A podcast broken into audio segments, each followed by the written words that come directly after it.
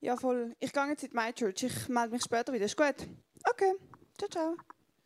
Alter Jazz, meine Ewigkeiten nicht mehr gesehen. Hoi! Dann trifft man sich da. Krass. Hey, hoi. Was machst Hey, ich gehe noch Weihnachtsgeschenke posten, weißt du? Nice. Stress, Klassiker. Aber hey, jetzt habe ich Schön alles. Auch für die Sehr gut. Großmutter. Passt. du?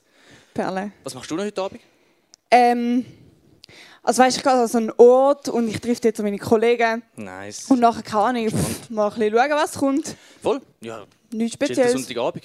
Hast du noch ein Buch dabei? Krass. Was, Ähm, was ist das? ja, pff, einfach so ein Liebesroman, so Mädchenzeug, weißt du. Ah, ja, interessiert Voll. mich eh nicht so. Aber hey, ich habe vorher gerade kurz gedacht, es ist eine Bibel. Aber ich voll komisch. Ich gedacht, du liest da so Religionszeug. Man ist eh lecker Zeugs da. Nein, Ich nein. wieso brauchen wir überhaupt noch Religion, wenn wir schon Naturwissenschaft haben? Das kann eh alles viel besser erklären. Darum, aber in dem Fall sind wir da auf der gleichen Wave unterwegs. Definitiv. Krass. Nein. Hey, also, ich muss wirklich auf den Bus. Voll. Hey, Hey, schönen Abend. Ciao, ciao.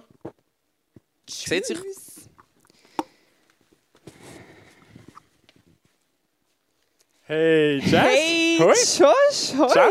Gibt's einen Corona-Hoi? Ja, Mann. Bist du am Preacher heute? Ja, voll. Mega nice. Über Ja. was preachest Hey, über so einen Bibelvers, soll ich ihn dir gerade schnell vorlesen? Safe. Hey, dort steht, ehrt vielmehr Christus, den Herrn, indem ihr ihm von ganzem Herzen vertraut und seid jederzeit bereit, jedem Rede und Antwort zu stehen, der euch auffordert, Auskunft über die Hoffnung zu geben, die euch erfüllt. Wow, was cool, ein oder? nices Thema. Ja, gell? Hey, ich bin gespannt, was du erzählst. Ja, ich Preach auch. it, Bro. Alles klar. Sehr cool. Danke für die kleine Theatereinlage. Ist eine spannende Begegnung und ich glaube, oder ich bin mir sicher in meinem eigenen Leben, dass ich so Situationen kenne, so Begegnungen auch. Wem ist es nicht auch schon so gegangen, dass er so eine Situation erlebt hat? Ja, fair. Vielleicht laufst du nicht mit der Bibel am Bahnhof umeinander und die Leute sprechen dich darauf an. Aber irgendwie jedem geht alles erzählen, wo irgendwie merkt, dass du gläubig bist, das getrauen wir uns ja irgendwie gleich auch nicht so. Oder, Jasmin? Mir geht es einmal auch so. Aber eigentlich wenn wir es doch ein bisschen anders. Eigentlich wenn wir doch positiv von dieser Freude erzählen, die uns erfüllt. Eigentlich wenn wir von dem Glauben erzählen, wo uns ja irgendwie mega viel von unserem Leben auch ausmacht. Und wir möchten Rede und Antwort stehen für die Sachen, woran wir glauben, für die Hoffnung, die in uns ist. Wieso wollen wir das machen? Weil wir den Menschen um uns herum, in unserem Umfeld, möchten die beste Botschaft bringen. Das, was wir selber glauben, möchten wir, dass das rausgetragen wird in die Welt, dass unsere Mitmenschen, unsere Arbeitskollegen, unsere Schulkollegen irgendwie von dem inspiriert werden und Gott dürfen erleben. Wir möchten die Leute nicht manipulativ dazu bringen, irgendwie endlich mal einen Fuß in die Kirche zu setzen, gerade die, die irgendwie gerade vielleicht mit der Kirche ein bisschen Mühe haben, sondern wir möchten bezeugen. Wir möchten ihnen zeigen, was wir mit Gott erlebt haben und was die Gründe sind dafür, dass wir überhaupt glauben, was die Gründe sind dafür, dass wir jede Woche in die Kirche kommen. Und unser Herz ist doch so voll von dieser Botschaft, dass wir gar nicht anders können, als den Menschen die Botschaft bringen. Zumindest ist es einmal mein Wunsch und oft sieht es dann eben vielleicht anders aus in unserem Alltag. Und gerade darum, weil wir oft Mühe haben, irgendwie von dem Glauben zu erzählen oder zu erzählen, was uns wirklich erfüllt, möchten wir heute Abend das anschauen. Wir möchten anschauen, wie das gut gelingen kann. Und für das möchten wir gerne nochmal in den Vers einsteigen, den ich schon vorgelesen habe. Da jetzt noch in ganzer Länge. Das steht im ersten Petrusbrief. Hat der Petrus geschrieben, obviously, so ein Jünger von Jesus gewesen. Die meisten kennen ihn wahrscheinlich. Also jetzt nicht persönlich, aber schon mal gelesen oder schon mal gehört. Dort steht, ehrt vielmehr Christus, den Herrn, indem ihr ihm vom ganzen Herzen vertraut. Und seid jederzeit bereit, jedem Rede und Antwort zu stehen, der euch auffordert, Auskunft über die Hoffnung zu geben, die euch erfüllt. Aber tut es freundlich und mit dem gebotenen Respekt, immer darauf bedacht, ein gutes Gewissen zu haben.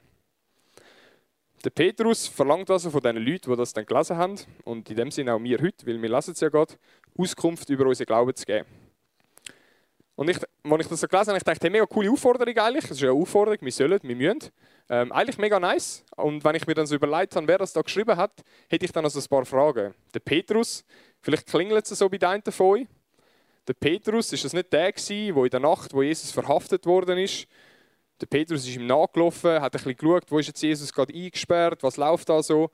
Und dreimal, irgendjemand stellt dem Petrus eine Frage, hey, bist du nicht auch da so ein Jesus-Freak, so ein Jesus-Follower? Und der Petrus hat dreimal gesagt, nein, nein, ich auf keinen Fall. Ich habe nie so eine Bibel in der Hand gehabt, ich bin sicher nicht. Und jetzt kommt der Petrus und sagt uns, was wir machen müssen. Eigentlich noch komisch, he? Und gleich sehe ich da drin, ein Petrus, der nicht perfekt ist, wünscht sich das nach wie vor. Er wünscht sich, dass er seinen Glauben kann in die Welt austragen kann. Und er wünscht sich das auch für uns.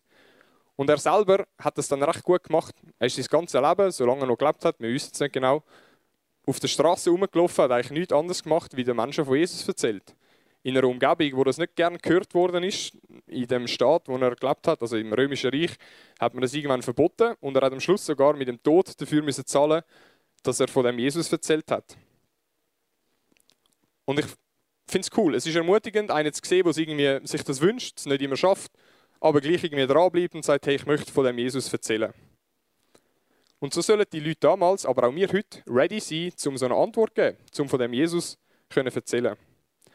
Und ich finde das etwas mega Schönes. Im einen Fall ist nämlich die Situation, dass jemand auf dich zukommt, vielleicht ist es in der Weihnachtszeit, vielleicht ist es in einer Zeit, wo irgendwie herausfordernd ist, aber du bewahrst deine Ruhe, du hast einen Frieden, du hast Freude, du hast Hoffnung und die Leute sagen so oder fragen dich, hey, wieso, wieso bist du so gechillt drauf? Irgendwie ist gerade LAP oder was auch immer. Wieso kannst du das so gut nehmen? Und dann kannst du sehr gut und sehr schnell positiv von deinem Glauben erzählen.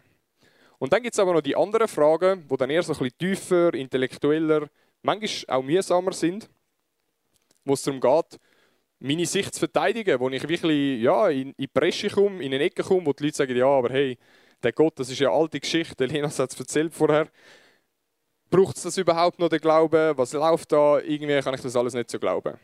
Ich habe da andere Gründe dazu. Und sie belächeln dich für das, dass du Christ bist, für das, dass du in die Kirche gehst. Und das gehört auch dazu. Dort mal anzustehen und zu sagen, hey ja, ich tue mutig meinen Glauben verteidigen. Und ich möchte noch zwei Aspekte in dem Vers hervorheben. Der eine ist, ich möchte Rede und Antwort stehen. Das ist ein ganzer Satz. Hinter dem steht eigentlich ein einziges Wort im Griechischen, wo nichts anderes heißt als der Glaube bezeugen oder der Glaube sogar verteidigen. Und da geht es jetzt nicht nur darum, um irgendwelche Argumente rauszuhauen bei einem Atheist. Also der, irgendein, du bist auf der Straße oder ein Kollege von dir, der nicht an Gott glaubt, ihr kommt ins Gespräch, er haut das Argument raus, du haust ihm gerade zwei um die Ohren. So soll es irgendwie nicht sein. Sondern du sollst einfach freundlich diskutieren mit den Leuten Du musst niemanden gewinnen mit Fakten, dass er irgendwie plötzlich anfängt an Gott glauben oder so, sondern du kannst freundlich diskutieren und das Beste daraus machen. Und ich glaube, es geht darum, dass wir von dieser Hoffnung zeugen können. Dass wir von dieser Hoffnung erzählen können, dass wir sie feiern. Und dass die, die sie eben nicht verstehen, sie vielleicht nach dem Gespräch ein bisschen mehr verstehen oder verstehen, wieso wir am Sonntag in die Kirche gehen, wieso wir an Gott glauben. Kurz gesagt, mach es einfach nicht so wie der Petrus damals, dass du Jesus dreimal verlügnest und wenn du es mal so gemacht hast, ist auch nicht so schlimm, er hat es auch gemacht und er ist weitergegangen, er hat nicht aufgegeben und hat es wieder versucht und hat es nächstes Mal vielleicht ein bisschen besser gemacht. Und eigentlich ist es ja cool, wenn dein Umfeld fragt, und das ist eine Antwort oder eine Frage, die ich eigentlich fast jeden Montag höre im Geschäft, hey, was hast du am Wochenende gemacht? Standardfrage. Du kannst darauf antworten, ja, ich bin mit Kollegen unterwegs gewesen, Du kannst aber auch sagen, hey, ich bin in der Kirche. Ich glaube, es ist der Ort, wo ich Gott begegnen kann, wo ich wahre Freundschaften finde und wo mein Leben verändert. Und ich glaube, das kann etwas mega Positives auslösen beim Gegenüber. Man kann es einmal so versuchen. Und ich wünsche mir das ehrlich gesagt, dass Kille ein Highlight der Woche darf sein. Für mich, für dich. Und wenn es das noch nicht ist, darf es das auch noch werden. Aber dass wir das so erzählen können, so können auf diese Frage auch antworten und der zweite Aspekt ist, dass wir jederzeit bereit sein für das. Bereit sein heißt für mich, dass man sich vorbereitet hat auf etwas. Beispiel, du hast LAP, QV, vielleicht bist du im ersten Lehrjahr, es geht noch lange, bis deine LAP kommt, aber du wirst eines Tages an die Prüfung müssen und dann bist du hoffentlich besser ready. Und das braucht Vorbereitung. Du kannst natürlich schon nicht gehen und sagen, ja, ich habe eigentlich nicht gelernt, ich schaue jetzt mal. Kann vielleicht gut kommen, ich bin nicht so gescheit gewesen, ich musste lernen. Und vielleicht ist es besser, wenn du drei Jahre vorher anfängst mit Lernen, hast du es ein bisschen einfacher am Schluss, als einfach zwei Wochen vorher alles einhasseln. Ist dir überlassen, wie du das machst, aber du hast dich damit auseinandersetzen, du hast dich darauf vorbereiten. Und der Petrus geht davon aus, dass in unserem Glauben es nicht anders läuft. Dass du dich kannst vorbereiten darauf, auf so ein Gespräch, dass du Argumente kannst parat haben für den christlichen Glauben. Weil der christliche Glaube ist irgendwie etwas Öffentliches, man liest davon in der Zeitung, die Kirchen sind irgendwie noch präsent, man sieht die, die Leute wissen, dass es das gibt. Und das darf man auch mal kritisieren, das darf man auch mal hinterfragen. Und wo sollen sie sonst Antworten finden, wie wenn nicht bei denen, die in die gehen? Macht ja Sinn. Und das heißt jetzt nicht, dass du irgendwie anfangen Bücher musst lesen und musst zehn Gründe bringen, wieso jetzt irgendwie der Jesus wichtig ist und wieso die Bibel wahr ist und so weiter. Aber es heißt, dass du als gläubige Person das Wesentliche vom Glauben irgendwie selber verstanden hast und auch einen Weg gefunden hast, das anderen Menschen zu erklären. Warum haltest du den christlichen Glauben für wahr? Warum gibt es dir ein stabiles Fundament für dein Leben? Warum ist der christliche Glaube stabil? Und jetzt sagst du vielleicht, ja, aber ich bin nicht so intellektuell. Mein Glaube sieht ein bisschen anders aus. Ich habe Gott erlebt. Ich habe ihn irgendwie seit der Jungste erlebt oder ich erlebe ihn jeden Sonntag im Gottesdienst und für mich ist das viel mehr wahrer als irgendwie 5 plus 5 gibt 10. Ich brauche keine Fakten für meinen Glauben. Und dann sage ich dir, hey, das ist mega cool. Und das ist mega wichtig, dass du das hast. Behalte das unbedingt bei. Der Glaube hat irgendwie den Aspekt von, hey, ich darf einfach glauben, dass es dann Gott gibt, der sich um mich sorgt, der mich liebt. Mega nice. Und gleichzeitig, glaube ich, ist es cool, wenn wir ein bisschen wissen, hey, wie können wir dann den Glauben verteidigen? Wie können wir den Glauben zu unseren Mitmenschen bringen? Und es macht Sinn, das Ganze einmal durchzudenken. Und darum möchten wir jetzt so ein paar Antworten geben, oder zumindest versuchen, Antworten zu geben auf ein paar Fragen. Und so Fragen können, wie gesagt, sehr persönlich sein und du kannst sehr schnell eine lebendige, coole Antwort geben auf deinen Glauben. Und manchmal, und das erlebe ich ehrlich gesagt fast mehr in Gesprächen, sind es so ein bisschen die intellektuellen Sachen. Dass die Leute sich gar nicht überlegen ja, gibt es jetzt den Gott wirklich und was macht es mit meinem Leben, sondern eher, okay, es gibt ihn vielleicht gar nicht, darum muss ich mich, mich nicht mit diesen wichtigen Fragen beschäftigen. Und das sind dann eher theoretische Fragen. Zum Beispiel, warum sollte es Gott überhaupt geben? Ist Wissenschaft nicht viel besser wie Religion?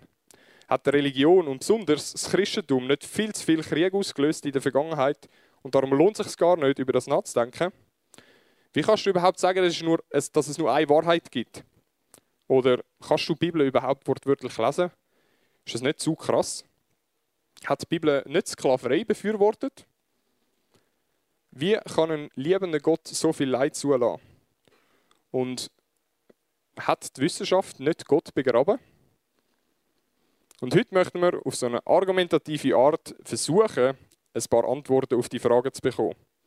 Was macht unser Glauben stabil? Und so komme ich zu der ersten Frage. Hat die Wissenschaft Gott begraben?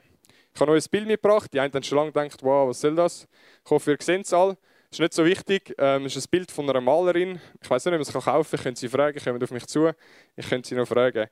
Eure Challenge ist es, die Malerin in diesem Bild zu entdecken. Es ist also nicht, wo ist Walter, sondern es ist einfach ein normales Bild, das ist gemalt worden.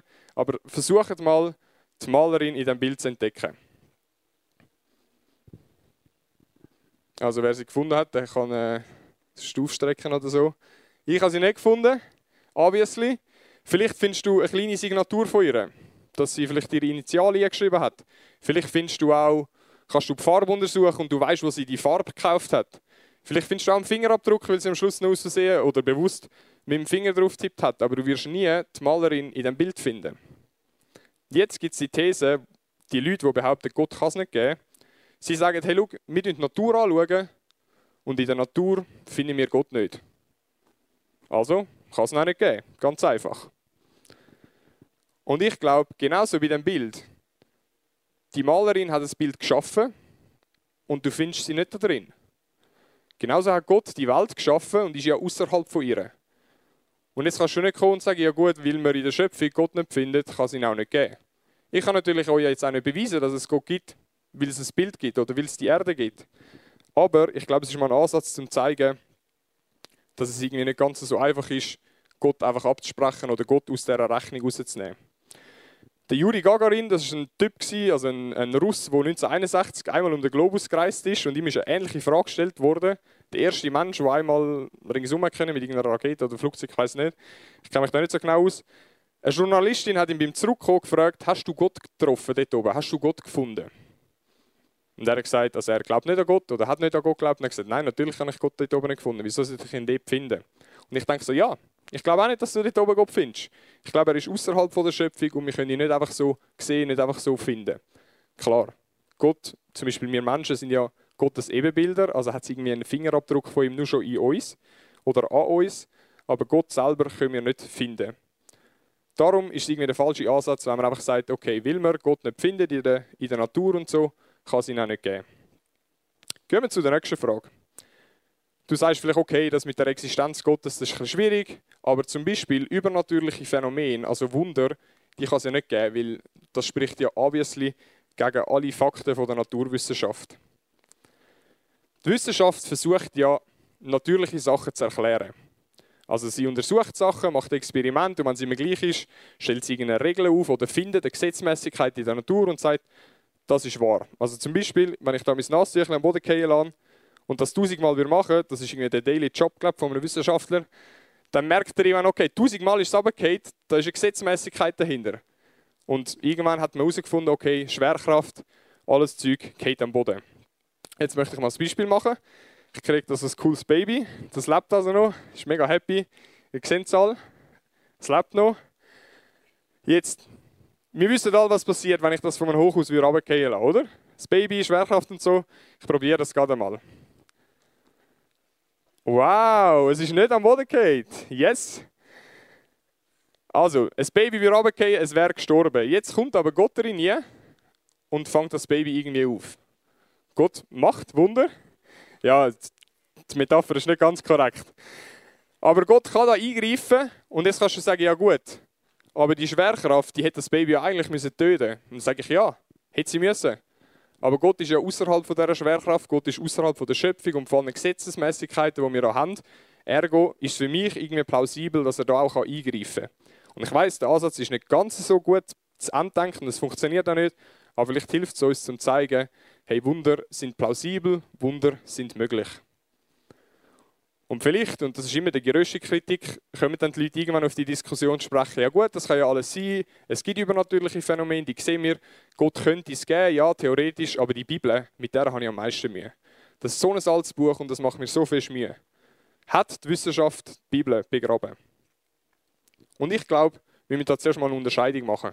Die Wissenschaft versucht herauszufinden, wann sind wir entstanden und wie sind wir entstanden. Also Atom und all das Zeug, was wir irgendwie in der Schule gelernt haben, Chemie, Physik und all das Zeugs. Das versucht Wissenschaft. Und die Religion versucht ganz etwas anderes. Die Religion versucht das Wie und das Warum vom Menschen zu entdecken. Warum existieren wir? Wieso sind wir ins Leben gerufen worden? Wohin geht es? Was passiert mit dem Leben nach dem Tod? Wie soll ich handeln? Das sind andere Fragen im Vordergrund. Und jetzt kann man die nicht einfach so gegeneinander ausspielen, Religion und Wissenschaft. Und ich glaube, die Bibel oder der christliche Glaube beantwortet die wichtigen Fragen sehr gut. Warum sind wir da? Gott hat uns geschaffen und er hat etwas Cooles vor mit uns. Wo gehen wir an? Wir haben Verantwortung, was wir mit unserem Morgen machen, dass wir uns Gedanken machen, wo es hergeht. Und jetzt kannst du vielleicht sagen, wenn du ein Kritiker bist oder so Leute kennst, die noch nicht zufriedengestellt worden sind, und sagen, hey, ich schaue, ich lese die Bibel und ich sehe da drin einfach mega viele Fakten, die einfach falsch sind. Aussagen von der Bibel, die naturwissenschaftlich falsch sind. Ich habe ein paar mitgenommen. Genesis 19, 23b. Als die Sonne über dem Land aufgegangen war. Oder weiter im Psalm 3, ich lese natürlich jetzt einfach Bibeltext aus dem Kontext, wie ihr merkt. Psalm 93, Vers 1. Fest steht der Erdkreis, er wankt nicht. Oder auch ähnlich im 1. Samuel. Denn dem Herrn gehören die Säulen der Erde und auf sie hat er den Erdkreis gestellt. Also wenn man die Verse wörtlich liest, dann heißt es ja eigentlich, die Sonne dreht sich um die Erde und die Erde ist irgend so ein festes Objekt in unserem Universum. Und sind wir mal ehrlich, wir haben das alle irgendwie gelernt, das ist nicht so. Es ist nicht so, dass die Sonne um die Erde kreist, sondern es ist genau umgekehrt und die Erde bleibt da nicht stehen, sondern sie bewegt sich, sie ist sehr schnell sich bewegend. Und das widerspricht doch mega fest der Wissenschaft. Also muss doch die Bibel falsch sein. Und wenn sie so kleine Sachen falsch ist, dann kannst du doch den Rest auch nicht brauchen, oder? So ist zumindest die These. Und ich frage mich, ist die Bibel in diesen drei Versen, die wir jetzt hier aus dem Kontext gerissen haben, wirklich falsch? Ich glaube nur dann, wenn du das Gefühl hast, der Psalm zum Beispiel redet von Wissenschaft, redet von modernen Gesetzesmäßigkeiten. Aber das ist eigentlich ein Lied. Ein Psalm ist ja ein Gedicht, wo irgendetwas ausdrücken will. Die Sonne ist aufgegangen. Das brauchen wir ja selber jedes Mal, wenn wir einen Sonnenaufgang sind. Von irgendwo kommt ja das Wort. Und trotzdem wissen wir, dass es anders ist, dass sich die Erde um die Sonne dreht. Fest steht der Erdkreis, er wankt nicht. Heißt das jetzt, dass irgendwie der Erde wirklich fest steht? Ich glaube nicht.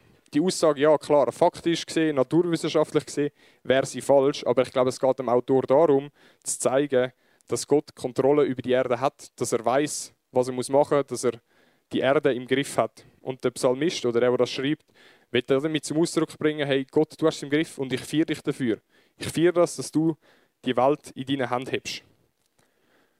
Und by the way, die ersten Wissenschaftler, die all das Zeug entdeckt haben, das war etwa vor 400, 500 Jahren, die sind selber auch Christen und die haben einfach gemerkt, dass es da Gesetzesmäßigkeiten gibt, die hat Gott in die Welt geleitet und wir dürfen die entdecken und das ist cool.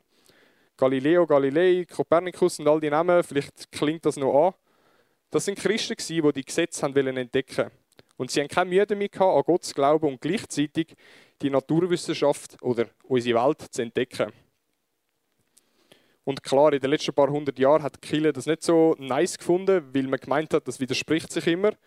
Aber ich habe eigentlich kein Problem mit diesen Versen und der modernen Wissenschaft. Ich hätte höchstens ein Problem mit dem, dass die Leute sagen, es kann gar keinen Gott geben, es kann gar kein Wunder geben. Das ist auch mal von vornherein ausgeschlossen. Ich finde Naturwissenschaft cool, auch wenn ich nicht immer alles verstehe, weil es so schwierig ist. Aber ich finde auch die Bibel cool, weil sie mir Sinn gibt in meinem Leben, weil sie einen anderen Zweck erfüllt, wie es die Naturwissenschaft macht.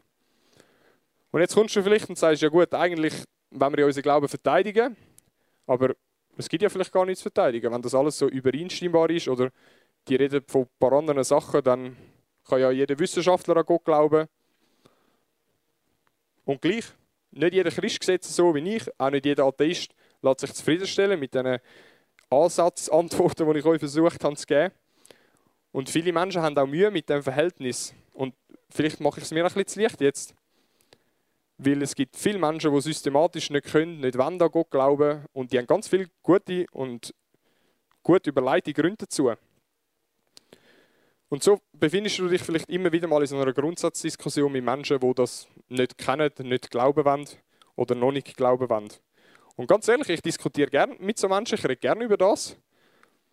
Und für mich gibt es so ein stichhaltiges Argument oder etwas, wo ich immer darauf zu sprechen komme, wenn man in so einem Gespräch ist, für die Existenz von Gott, wo ich euch noch möchte mitgeben Und mit dem ist natürlich noch nicht alles geklärt, aber für mich ist es wirklich stichhaltig und es ist die Frage um die Ethik und die Moral. Also wieso soll ich gut handeln?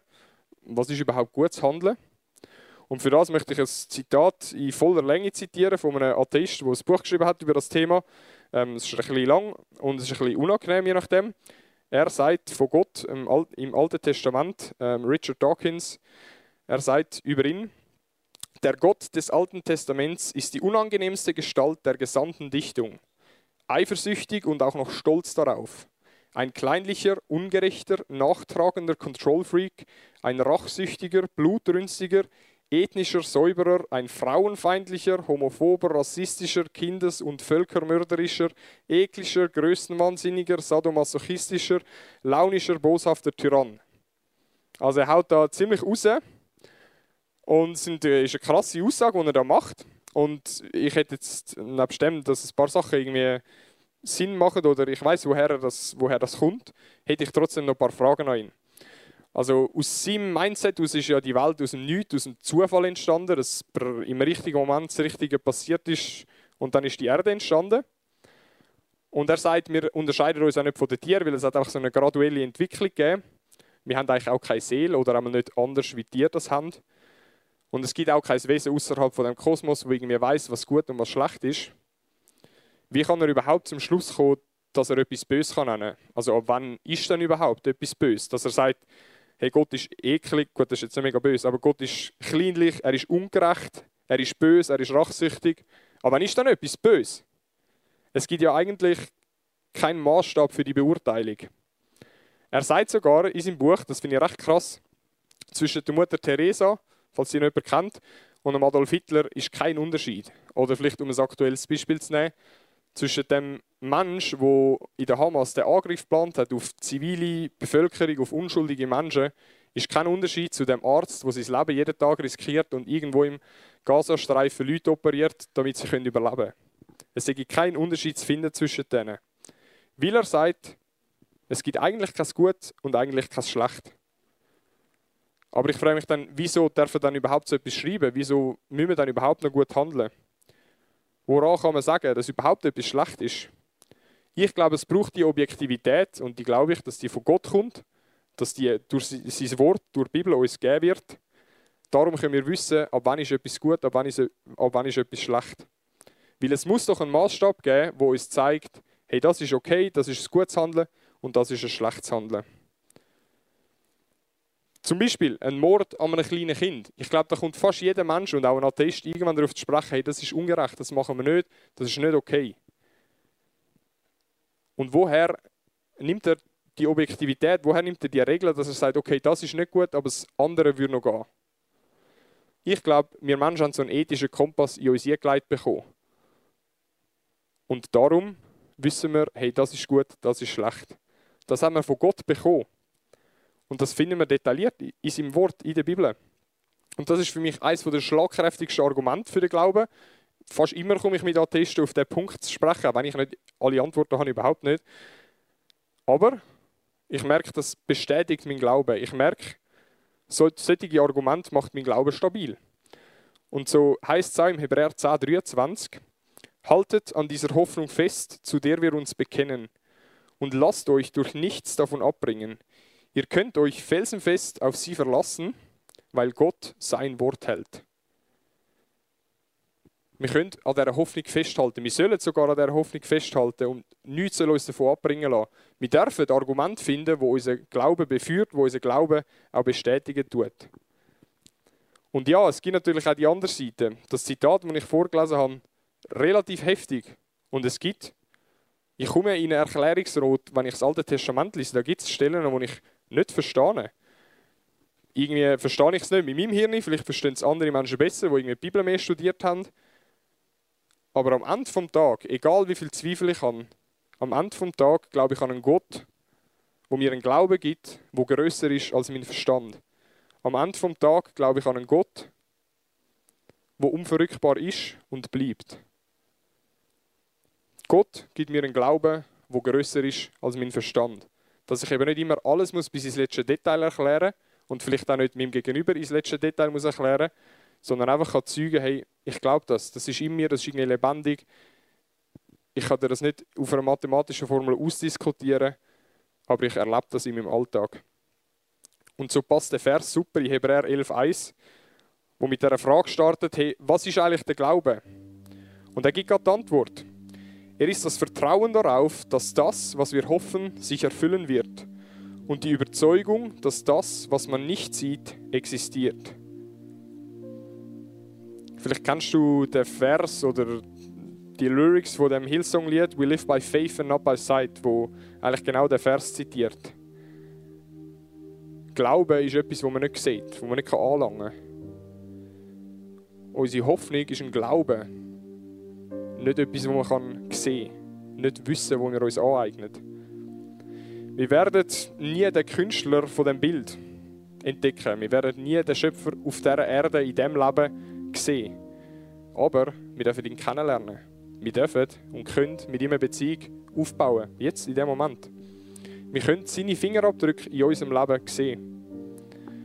Wir möchten jetzt dann zwei passende Lieder singen wo genau von dem Glauben handelt, von dieser Hoffnung, die in uns eingeleitet ist, wo wir nicht immer verstehen können, wo wir nicht immer erklären können, aber wir dürfen eben glauben. Und in einem Lied heißt es, ich laufe im Glauben und schaue nur auf dich, mein Gott. Ich sehe dich zwar nicht, und doch bist du da bei mir. Wer an dich glaubt, wird mit dir Wunder vollbringen, und wer dir vertraut, wird sehen, wie groß du bist. Ich wünsche mir, dass du das mitsingen kannst. Ich möchte noch beten. Jesus, ich danke dir. Ich danke dir, bist du der Gott, der uns Glauben schenkt, der uns einen Glauben schenkt, der nicht immer alles muss erklären muss. Und ich danke dir aber auch, hast du die Bibel uns gegeben und hat sie Argument. Können wir etwas herausfinden, wo unser Glauben bestärkt. Und ich möchte dich bitten für alle die, die am Zweifeln sind, über dein Wort, über dich, über deine Existenz, dass du ihnen hilfst, dass du ihnen begegnest, dass du etwas Übernatürliches machst, etwas, was wir uns nicht erklären können. Das ist ja auch das, was unser Glaube irgendwie anführt. Und ich möchte dich bitten, dass du bei uns bist, in uns wirkst, jetzt in dem Moment. bei jedem Einzelnen das, was dran ist. Und ich danke dir, dass du uns einen Glauben schenkst, der grösser ist als unser Verstand. Amen.